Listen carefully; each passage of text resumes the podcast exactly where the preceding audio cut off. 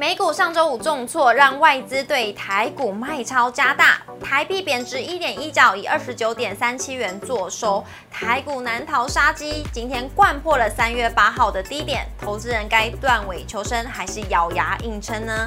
以及金管会调查报告出炉了，外资喊多台积电却大卖，心口不一，疑似坑杀散户的凶手找到了。半导体要何去何从呢？今天陈坤仁分析师来告诉你。四档网通潜力股，请一定要收看今天的股市炒店，记得按赞、订阅、留言、加分享，开启小铃铛。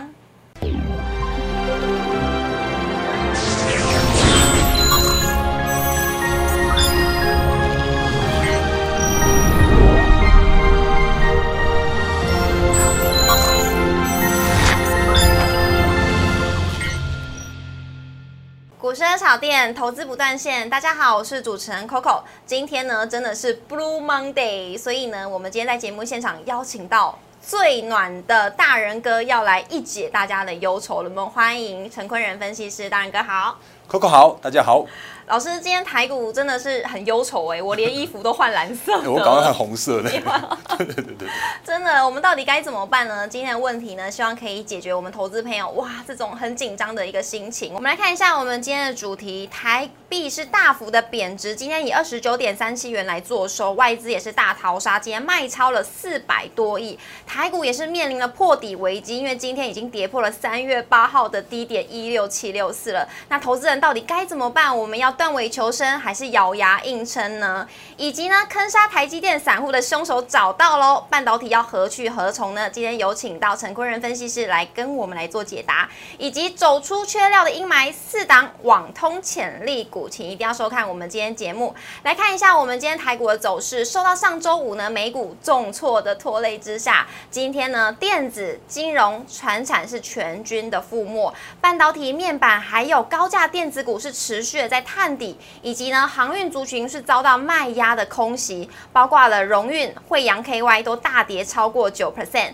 而长荣、万海大跌超过了半根涨停跌停板，而裕民跟阳明是下挫超过了三 percent。那到底是如何呢？今天盘中呢一度下杀来到了一六五七九，跌破了三月八号以来的最低点了。今天是收在一万六千六百二十点，跌四百零四点，跌幅为二点三 percent，成交量为三千零一十七。亿失守了万七的关卡，而贵买指数呢跌幅更重，来到了三点六六 percent，成交量为七百一十三亿。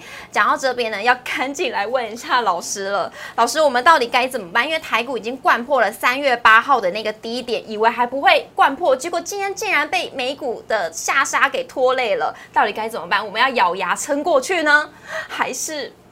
到底该怎么办？好，那我们来跟投资本做说明哦。是，因为其实如果就短线上面来说的话，这边的台股在今天跌破了前波的低点。是的。那如果就技术面而言来说的话，整理时间。我要讲坦白一点，就难免要拖的比较久一点点，要拖比较久一点。是的，那原因当然是因为这边有一个套牢反压比较沉重的关系。那当然，不过就短线上面来说的话，应该要断尾求生呢，还是说这边一个一个持股部位能够续报的话，我可以提供给大家一个方向哦。就如果你这个时间点你是用高融资的方式，用高杠杆的方式来去做操作的话，是，请各位投资朋友。请你这个时间点务必把你的目前的使用的资金部位调降，因为这边来说的话，要么有可能又有个多融资多杀多，你就莫名其妙被砍在低点了，或者说这个时间点拖的比较久一点点的话，你也有所谓的融资的利息的卖压这个这个部分，所以这是现在目前如果你也用高融资的投资朋友的话，你必须要做一个断尾求生的这样一个动作。是。那可是如果你这时间点，哎，你如果持股的呃的部位没有到满档，或者说你这个时间点的话，依然还有充分的资金弹性的话，你或许可以稍微等待一下下。原因是因为，如果就上个礼拜到礼拜五六为止，因为礼拜六清晨收盘的美股是重挫的嘛，那可是这个时间点来说的话，哎，请大家稍微留意一下，说因为接下来。呃，Fed 会在五月三号跟五月四号的时候来去召开利率决策会议。是。那市场上面的共识也在上个星期，Fed 那大大小小的官员连鲍尔都在都在喊话了。他说五月份他就是要升两码。是。好，所以如果真的五月三号的这个利率决策会议，它也刚好就是升三码，呃，升两码来来说的话，其实这时间点它就是一个利空出尽的这样一个过程啊。所以短线上面的台股有机会在这边用一个打底的方式，然后先下，然后后上的方式，回归到一个市场上面，哎，回归到景气复苏的基本面，投资价值的的基本面。所以如果就这个时间点，如果你这个时间点的持股是依然具有呃基本面。然后甚至说依然具有投资价值，今年展望乐观的话，嗯，那你不妨在这时间点稍微等待一下下，是，然后甚至还有一些呃逢低加码的机会，我觉得都都是可以去做等待的哦。嗯，那老师这边就是提醒各位投资朋友，就是在这个时间点呢打底的这个过程当中，我们可以好好的检视一下我们手中的持股到底该。出清呢，还是到底是该手可以继续持有呢？好，那接下来要问一下老师，就是关于台积电这件事情，因为今天有一个新闻，就是金管会那边的报告已经出炉了。因为之前我们我们就一开始想说啊，外资为什么心口不一？一边呢说啊，我看好台积电，结果另外一边又反手去卖超。到底是怎么回事呢？老师，你可以帮我们来做一下解读。好，因为其实之前就跟他聊过这个话题。对，因为其实台积电的基本面真的非常非常好。是，因为他去年赚二十三块，那今年的话有机会上看三十块。那都有机会去挑战历史新高。那外资出的报告也绝对没有问题，是因为他们就是一个公正的研究的单位。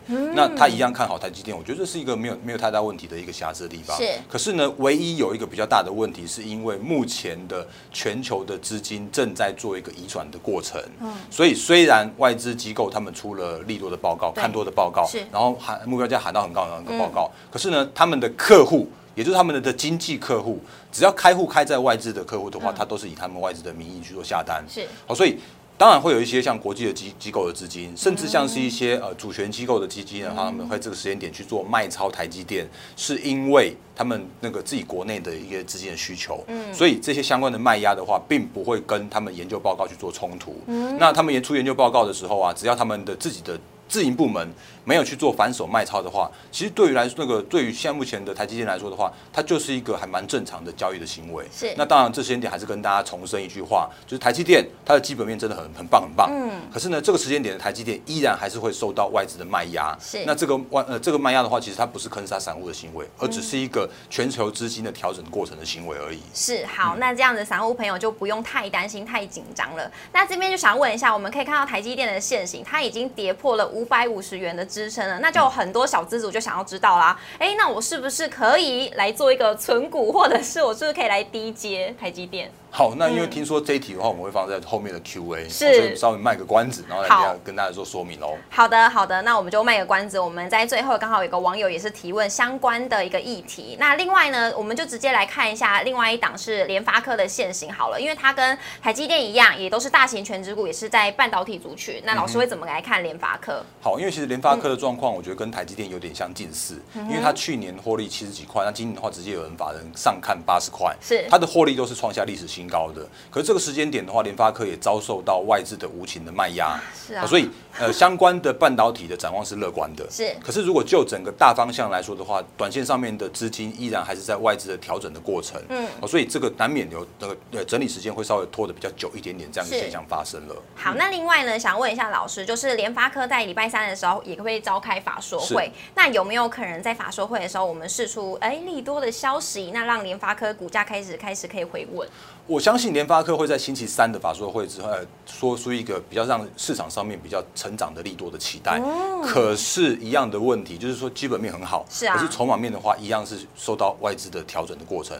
所以，呃，可能要请投资朋友在基本面跟筹码面之间要把它分开来去做操作了。哦，通常我们以前都会觉得说啊，基本面要看，筹码面也要看。那现在老师这边有提醒大家了，我们要来操作的时候，我们要分开来看哦。那以上留给各位投资朋友来做参考。那我们来看一下我们法。法人的动向，法人呢，今天外资已经连续两天都是站在卖方，今天是大卖台股四百二十一亿，投信呢是持续买超五亿，而合计呢总卖超是四百八十七亿。外资今天买了长荣行、宏达电、亚太电、智源以及台亚，卖的呢则是红红海联电、台积电、开发金跟元大金。外投信呢，今天是买了元大金、华兴、国泰金、中信金跟宝城，卖呢中钢、群创、彩金、南纺跟新复发。以上留给各位投资朋友来做参考。接下来要进入我们今天的单元了，到底是怎么样走出缺料的阴霾？四档网通潜力股，老师待会跟我们做分享。我们先休息一下，进一段广告。股市小店邀请您按赞、订阅、分享、开启小铃铛，每天最及时的大盘解析、多元的投资议题及教学。股票疑难杂症，欢迎留言。网友 Q&A 单元告诉你，周末特别单元带您预知下周强档标股，欢迎搜寻股市热炒店，投资话题不断线。网络通讯呢，已经变得跟我们是不可或缺的一个关系了。那再加上呢，疫情这两年的加速之下，也是加速了网通是慢慢的在成长。还有政府政策的支持之下呢，让网通的产业成长是更加的快速。今天呢，请到陈坤仁分析师要来跟我们来分享，到底我们要怎么样来找出网通族群里面的潜力股。那我们先来看一下我们今天的主题。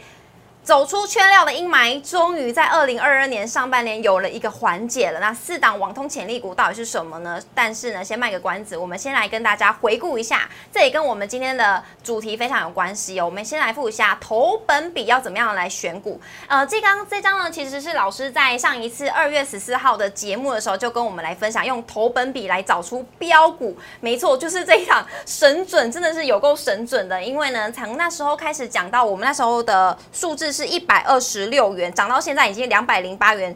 几乎是成长六十 percent 呢，有没有这么厉害啊？投本比选股可以找出标股。好的，因为其实呃，我常常讲，我在我们节目里面，我常常把我的自己吃饭的工具拿来跟大家做分享。对呀，也太佛心了吧。然后呢，因为其实上次呃之前跟大家分享投本比的时候，就跟大家特别提醒到是说，如果你在看投信的买卖超的时候，你不可以只有单单看张数，嗯，因为看张数会失真，是你必须要看哎投信买进某一档个股占它的股本。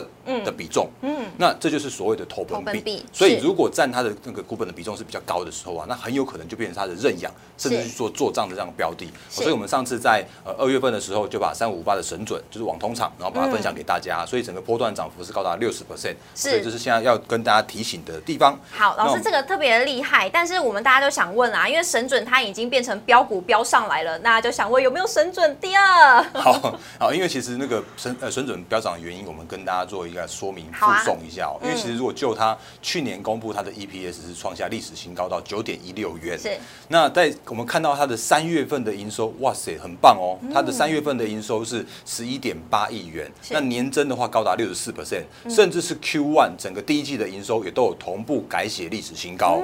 那这时候大家就想说，问问题来了，哎，其实明明去年的网通它不是在喊缺料苦、缺料苦吗？因为去年如果大家看到的网通厂来说的话，它其实他们都是现行又去做整理整。理再整理的，因为大家都在创高的过程中，他们缺料，所以他们的营收获利出不来。是，然后就没想到，哎，怎么会神准这件市场个股，它竟然在今年的第一季的营收创下历史新高。是，甚至它前一阵子被在飙涨的过程之中哦，被主管机关要求公告它的字结束。嗯，那它的前前两个月的 EPS 高达了二点五六元，然后如果就去年二零二一年的同期来说的话，只有零点九九元，所以年增高达一百五十九 percent。哇塞！所以说呢，这个族群是我们今天要跟大家分享的族群。那至于有没有神准？第二，我们就继续看下去。好，那我们呢就借由这个神准已经率先先飙涨了，我们就直接往神准其实就是网通族群里面呢来找找看还有没有其他神准第二哦。那在这之前呢，我们要先来看一下这个是知策会它二零二二年的网通产业的发展。刘青老师，好的，因为其实如果就前一阵子来说的话，那个因为其实今年的呃各个主要的成长的产业都会有一些相关研究机构去对他们说明一些相关的趋势的发展部分，所以包含了像是二零二二年的网通的部分来说的话，其实我们可以看到几个很重要的方向哦。第一个。当然，大家印象应该最近不断常常听到的低轨道卫星，尤其是 SpaceX，是马斯克正在发展这个呃低轨道卫星的这个呃发展这个方向。所以，如果就整个低轨道卫星来说的话，其实它每年光 SpaceX 它大概就要发射大概一千多颗的卫星出去。那卫星之外呢，地面的接收站是我们国内台厂主要的一个接，就是主要的订单的来源。嗯，所以包含了像是帝国卫星跟地面接收站，都会带来今年的网通趋势成长很重要的一块。嗯，那另外的话呢，五 G 有一些新的标准，我们等下跟大家做说明，那会带动整个产业的升级。还有的话就是说，你你现在目前各位投资者，你现在手上拿的手机，手机，哎，应该对于拍照来说的话，应该是像素像素都要提高嘛。嗯，所以你甚至在拍照的过程中，你要上网啊。啊要要传输啊，所以这些相关的部分的话，也都会带动今年的网通的趋势的发展。还有的话，就是因为这个时间点，我们可以看到各大的电信营运商，嗯，那他们都把他们主要的新那个业务都把它抛到云端上面，是，所以你现在目前的话，用用用手机 app，那你可以把一些相关的那个电信上面的那个呃，就是相关的功能，都直接在手机上面来去做一个相关的交流使用。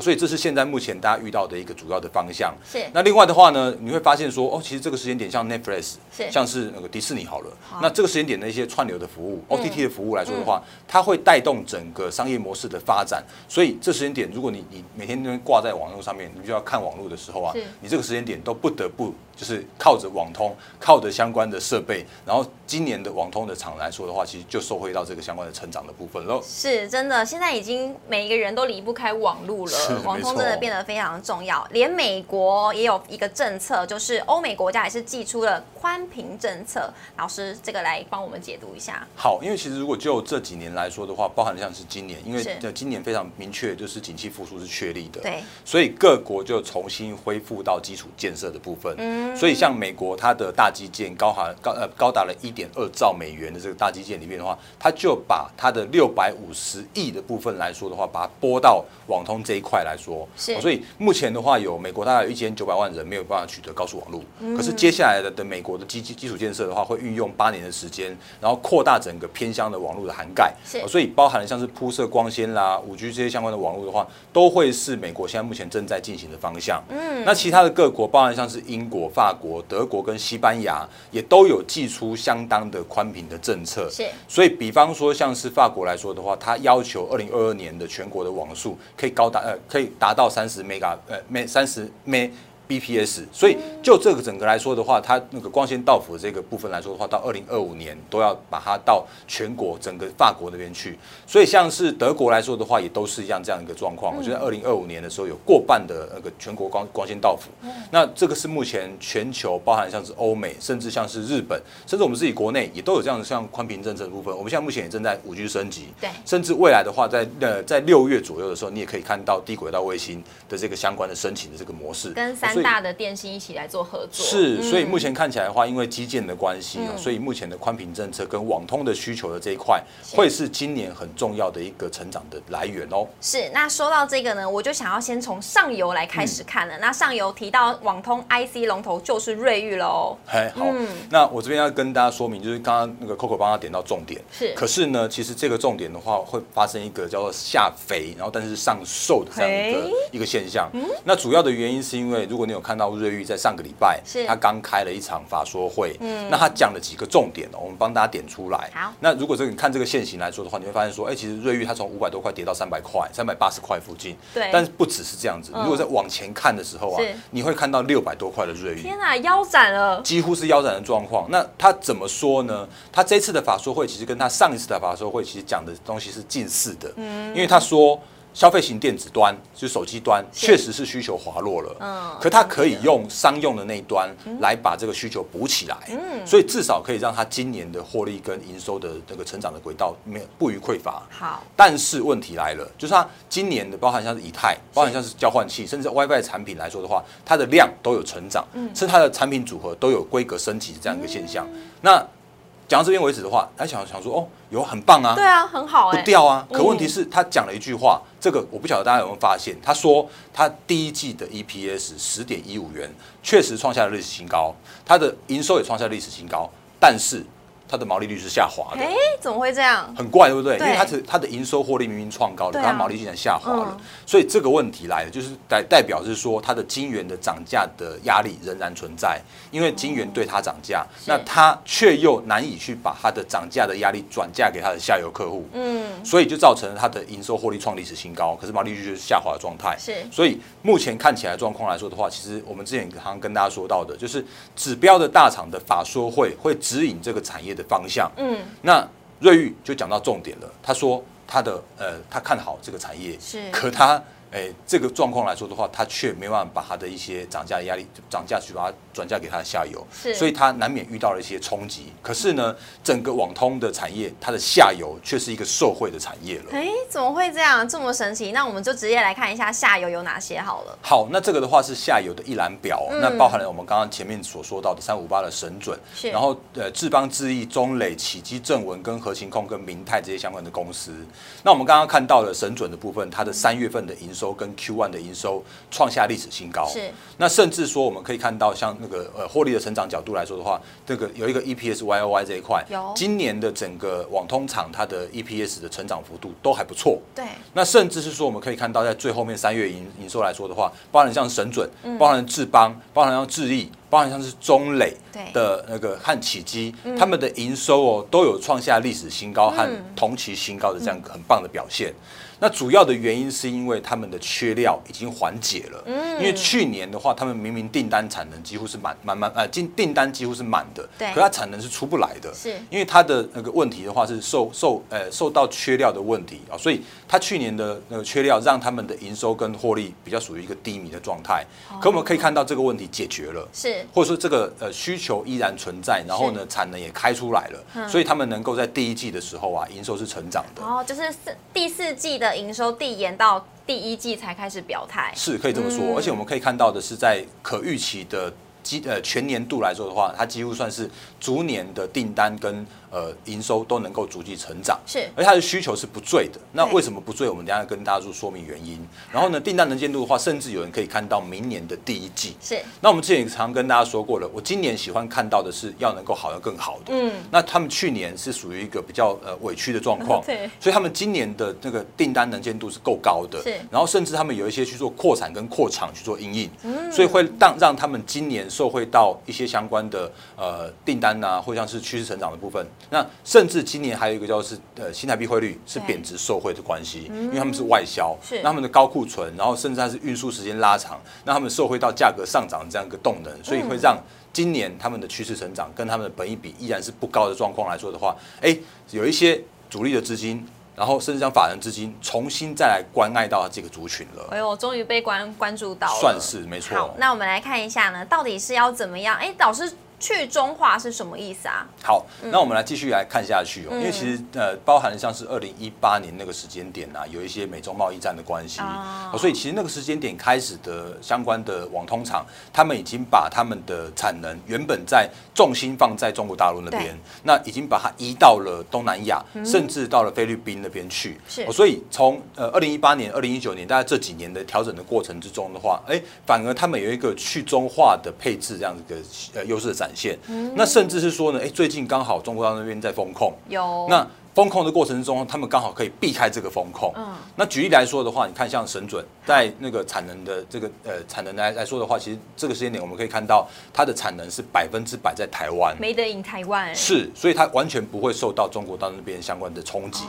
那甚至像是我们可以看到中磊的它的营收的呃比重来说的话，它过去曾经高达八成都在中国大陆，嗯，可它这个时间点的话，它已经把它的中国大陆那边的营收的比重已经调降到四成左右了。那其他的产能的话，调到菲律宾那边去。是。那其他相关各各厂的话，也都有这样的一个方向。嗯。所以就算这个时间点，我们可以看到比较重的，依然还是有像是智毅啦，像是核心控这些的。嗯。可他们一些已经把他们的一些相关的产能移到了一些相关其他地方，比方像是智毅。也把它的产能放到了东南亚的越南那边去。是，那他们目前成的也在越南那边去盖他们的二期厂区。哦，所以后续的一些相关的产能部分来说的话，都会去做一个调整。那去中化这一块，嗯，会是呃网通厂它今年甚至是未来的一个发展的动能的所在。嗯。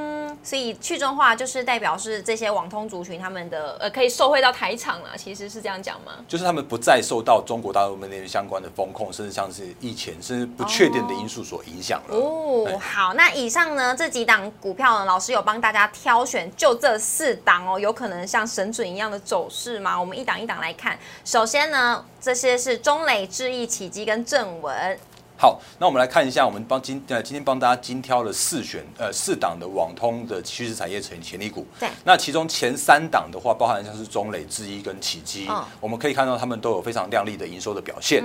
嗯。那我特别说明一下，在第四档的正文来说好了。那因为其实正文它，我现在在看正文啊，它其实不只是看正文，嗯，而是呢，我这边有特别讲到一件一件事情，是正文它在这几天它公布出来，它要买进两万张的库藏股。那它占它的股本的比重高达了五 percent，嗯，也就表示说，其实公司自己看自己的股价是委屈的，嗯，所以它必须要去做实施库藏股来捍卫它的股价，捍卫股东权益，嗯。那另外的话呢，因为其实正文它有转投资一些小金鸡，是包含像是北极星药业，它的股票代号是六五五零，嗯，然后呢，另外的话是六五四六的正机，是。都会在这个时间点，大家那个呃。未来几个月都还去做转上市，所以如果你会看到的正文的转投资的呃一些相关的小金鸡来说的话，不妨你可以稍微留意一下后续的北极星药业和正基它的上市的行情。所以我们之前跟大家聊过，就说这个时间点有所谓的呃有一个话题叫做母以子贵，那但是我情愿你直接看小朋友，因为最标的通常都是小朋友。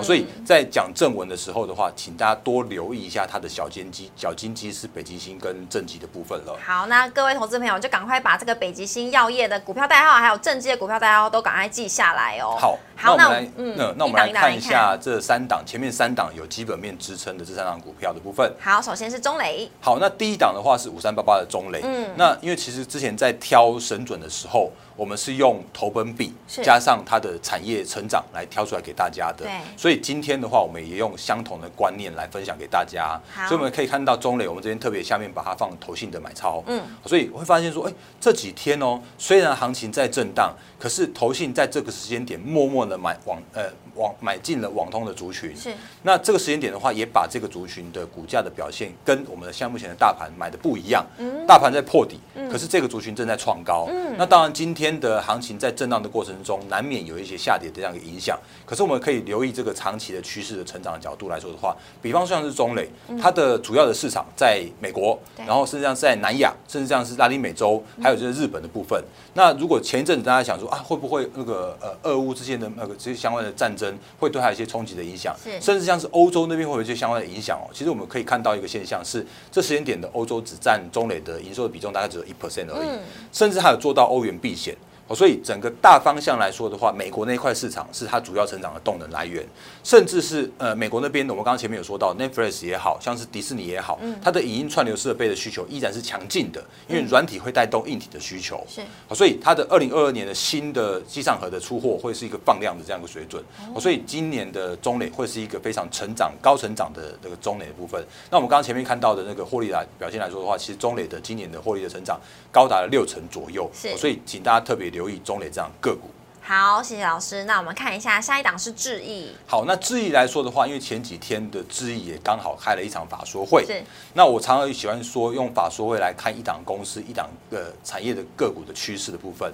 那他讲的很清楚，他说呢。即他今年的缺料的环节已经都已经非常明确的环节了，所以他试出的这个讯号来说的话，其实他让他今年的成长叫做是不予匮乏的。所以你可以看到下面这个头型也是默默在这间点去做一个买超这样的动作。哦，从三月底开始哦。哎，是的，没错。然后另外我们可以帮大家做一个科普小教室，好，就是五 G FWACPE 的这个需求的部分是什么呢？好，那因为其实就之前来说的话，光纤到府就是把你光纤拉到你的家里边去，嗯，让你可以享有光纤这个高速的网络。对，那可是现在不一样了。现在的话就是五 G FPA，那就是把五 G 拉到你们家去。嗯，嗯，那用 CPA 的这个机那个就是这个设备来说的话，可以让。呃，你们家里面的五 G 的这个网络可以更加稳定，而且可以更轻松的可以取得网络的一个这个部分，所以现在反而是不讲那个光纤，大家都在讲五 G 这一块，所以这一块来说的话，刚好又是智易领先去做切入的这一块，所以今年的需求的提升来说的话，会是它今年最最高的一个成长的动能。是，所以五 G 代表是智易的一个强项，就对了。是，没错。好，那我们看一下下一档是启基。好，那起基来说的话，大家之前在看所谓的网通厂的时候啊，大家一定会看到起基。对，因为其实网通的部分来说的话，它是。一线大厂。是，那它最主要的客户的是在欧美的电信商、品牌厂，还有在是他们的车呃汽车零组件的供应商。嗯，那之前在看所谓的低轨道卫星的时候啊，它有切入到 SpaceX 的低轨道卫星那一块的订单，所以它今年的营运成长的动能会受惠到它的缺料缓解的部分。所以我们可以看到三月份的奇迹，它公布它的营收也创下历史新高了。有，那我们刚刚前面也说到了，因为奇迹它也把它的厂区移动到。越南那一块去，好所以越南的新厂的效益，它会是它今年成长的动能。所以如果之后再讲所谓的呃网通的一线大厂，甚至在讲 Space X，甚至在讲低轨道卫星的时候，不妨请各位投资朋友特别留意六二八五的奇的这一块。那你看这下面的呃投信的部分，也在这个时间点去做偷偷摸摸的去做买进。所以这些相关的呃，包含像是那个中磊也好，智也好，奇迹也好，他们都很有机会复制我们刚刚前面所说到投本比，然后加上了。产业成长的这一块的这个营收的动能哦，是，而且起基呢，今天还比大盘还要强势，今天是创新高哎，没错，蛮特别的哦。好，那我们看一下下一档是正文。好，那正文来说的话，我们刚刚前面有说到的，因为其实这个时间点他在做他的库藏股的买进，嗯那呃库藏股占他的的。股本有高达接近五 percent 左右，所以他在捍卫股价这个动作。那另外的话呢，我们刚刚前面有说到的，因为这个时间点我在看正文，我不只看正文，我在看它的转投资的小金鸡。嗯，那之后如果它有一个上市的进度，包含了北极星药业，包含像是正极的这一块的话，都是大家可以特别留意它的转投资的这一块的新贵转上市、准上市的这两档个股的后续的潜力的动能哦。是老师，可是正文的投信它既然是在卖超，是的，没错的。所以这个时间点的话，在在正文来说的话，不妨留意他们自己。对公司的库藏股的表现，那投信来说的话，并不是我在正文的那个主要的那个关注的来源哦。好的，好的。那老师今天呢讲了很多很多的重点，希望各位投资朋友呢都有把它记下来。那如果想要像神准一样呢，找出网通里面的标股，一定要好好在这个影片呢最少看个十遍哦。然后记得也要按赞、订阅、留言、加分享。今天非常谢谢老师，谢谢。好，那我们接下来看一下网友 Q&A 提问的部分呢。首先，我们来看到是第一题：东碱跌破月线，还有上涨空间吗？要怎么样做观察？东东碱呢，真的是呃前两周大家一直在讨论，热度非常高的一档个股。是的，没错的。因为其实如果就东碱来说的话，它包含像是俄乌战争的影响哦。那因为肥料的关系，是肥料看起来那个价格是有上涨的。然后另外的话呢，因为其实东碱我刚刚看到它的，你看它前一阵子公告它的二月份的字节的获利竟然高达了零点五七元，然后呢这个年增的幅度是一千八百 percent，嗯，所以也让投信的法人在这个时间点去做拉抬这样的动作了。那不过呢，我还跟大家稍微跟大家做一个提醒哦，因为其实这个东碱它包含它自己有基本面之外的话，可它还是受到一些相关的题材面跟消息面的影响。哦，所以如果后续有一些那个所谓的战争的这样个利多的时候，它的股价表现会来的比其他个股来的更更有优势。可是呢，当然同时间，如果我们可以看到像是那个如果又跟你说啊，俄乌的那个战争缓解了，是，那它恐怕也会受到一些相关的冲击。哦，所以呃，东碱短线上面的一个涨高的过程之中的话，如果你之前是有获利的状况，那因为这个时间点它已经跌破了月线了，嗯，所以如果你上看一下月线能够能够快速的站回去的话。哎，那你可以稍微去做一个续报。可是这个时间点如果没有办法再重新再站回月线的话，似乎有一些人已经默默在时间点去做一个获利的出场哦，所以这要跟投资人做一个相关的提醒了。好的，提醒大家呢，一定要好好的关注月线哦。那我们接下来看一下下一题是：阳明跌到买进成本加码低阶停损出场吗？好，那因为其实如果就阳明来说的话，我会说那个今年的货柜，呃，货柜三雄、货柜航运都是依然具有基本面支撑的。那甚至是说阳明，他也公布他的呃他的股利的呃配发的水准，他今年要配二十块，所以如果换算起来的话，它的现金值率有高达十六 percent。嗯，所以同理而言的话，这个时间点的阳明，它是具有投资价值的阳明。嗯，可是换句话说来说的话，因为如果值利率已经确定确定了，甚至它是已经配二十块了，所以它很有可能这股价表现就会被。压缩在这个上下二十块区间去做一个震荡，因为有人想说啊，我反正我赚了二十块了，嗯，我就不要跟你去领配息，是。啊，跌下去之后呢，哎，有人想说哦，那个跌出投资价值了，再来逢低出买进，所以这个时间点来说的话，其实如果这时间点跌到你的成本附近，那你不一定要去做杀低，嗯，可是呢，在往上上涨的过程中，如果你赚到这个股息的时候的话，或许你可以去做一个适度的调节，也不 OK 的。哦，好。有拿到呃阳明的朋友呢，要赶快好好的记下来哦。那我们看一下最后一档，就是我们最想要知道的，台积电跌破五百五十元支撑，到底是不是甜蜜点呢？好，因为我们刚刚前面有说到一个重点，就是其实外资对台积电来说的话是持续不断的卖超的。嗯。可是这个时间点，我相信真的还蛮多的投资朋友想要买台积电。对啊。那可是这个时间点的话，如果你去留意一件事情，就是我们也可常跟大家说到的，如果你去看一家公司的基包股权分散表。你就可以大概知道这家公司现在目前的筹码的结构了。那台积电在上个礼拜的股报股权分散表，它公布出来之后呢，竟然它的股东人数创下了一百二十八万的新高。对，那真的是散户真的超爱它的，小资族很爱买零股都是。可是也因为这样的关系，所以让它的整理时间难免拖得更长一些些。所以这个时间点，我很我很坦白讲说，这个时间点你要看到六百块台积电，短线上面很难。哦。那如果你是一个纯股族来说的话，你不怕台积电短线上面的整理来说的话，呃，或许你需要多一点的耐心。是，所以这个时候，我现在目前对台积电的建议了。是好，所以有，投资朋友呢，如果是台积电是要拿来做存股的话，耐心一定要有。这种波动的话，你就不要看了吧。那今天也非常谢谢老师，谢谢。那记得呢，喜欢我们的影片呢，记得按赞、订阅、留言、加分享、开启小铃铛。每周一到周五晚上九点半准时在 YouTube 上面首播，记得大家一起来收看喽。那同时呢，荧幕上面有老师的 Light 跟 Telegram，欢迎大家都可以加入跟老师互动，还有交流。好，再一次谢谢老师喽，谢谢大家，明天见，拜。